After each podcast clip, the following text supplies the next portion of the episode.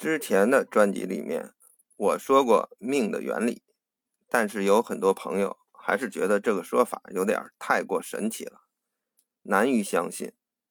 那我今天补充一点证据。当然，在目前的这个科技水平，直接的证据就是利用仪器观测日月星辰，给人直接提供能量，还是比较困难的。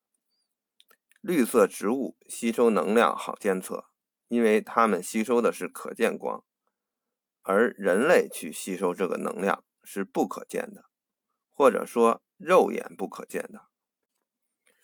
不过，古代和近代的极少数人，由于天生的身体构造或者修炼的原因，还是可见的，所以在历史上这种记载还是很多的。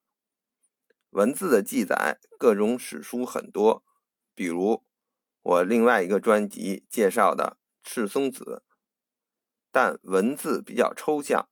我们今天看看非常有名又非常具体的证据《伏羲女娲图》。《伏羲女娲图》绢画是吐鲁番阿斯塔纳木出土。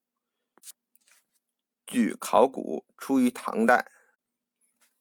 当然，还有更早的一些石刻，也是大概描述的这个伏羲女娲图，但是没有这个绢画清楚。此画是绢制，以白、红、黄、黑四色描绘，人手蛇身，伏羲左手持锯，女娲右手持龟。二人上体相拥，下体相缠，周围围绕着日月星辰几十颗。当然，从考古专家的眼光看，这幅图只是古人为了纪念和赞美中国古代神话传说中人类的始祖伏羲女娲。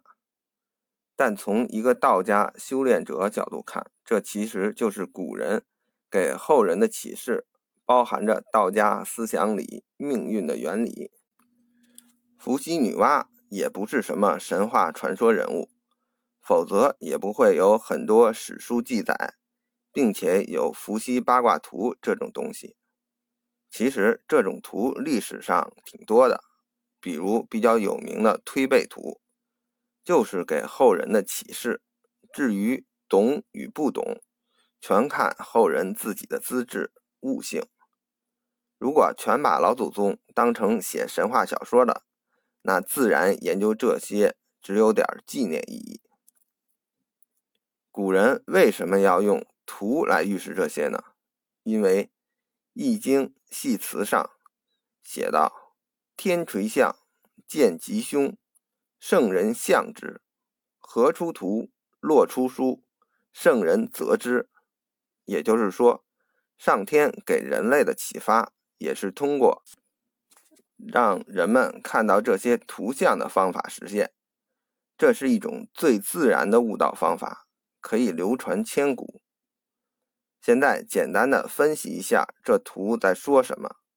图正中是伏羲女娲下体相缠，这预示着男女交媾，产生人类生命。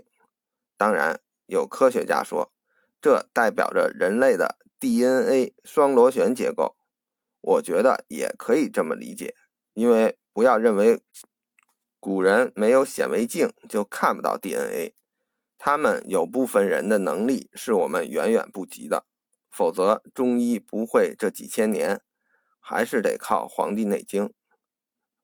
当然，无论男女交媾还是 DNA，都可以理解成这部分代表人的身体。而围绕着人的身体之外的，都是各种星辰，最大的上面是太阳，底下是月亮，其中还有流星，这就表示影响人类最大的就是天上的各种星星，是他们给我们提供着能量。古代圣人能够观天得道，也就不奇怪了。另外，伏羲左手持锯。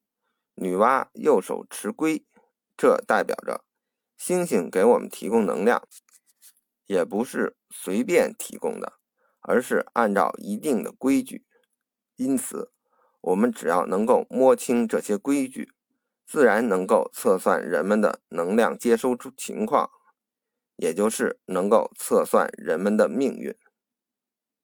当然，道理很简单，但实践中却有各种各样的困难。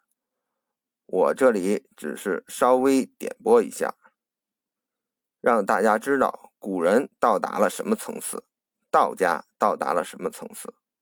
我们要好好学习道家知识，利用这些更好的养生，才不辜负我们祖先留给我们这么灿烂的文化。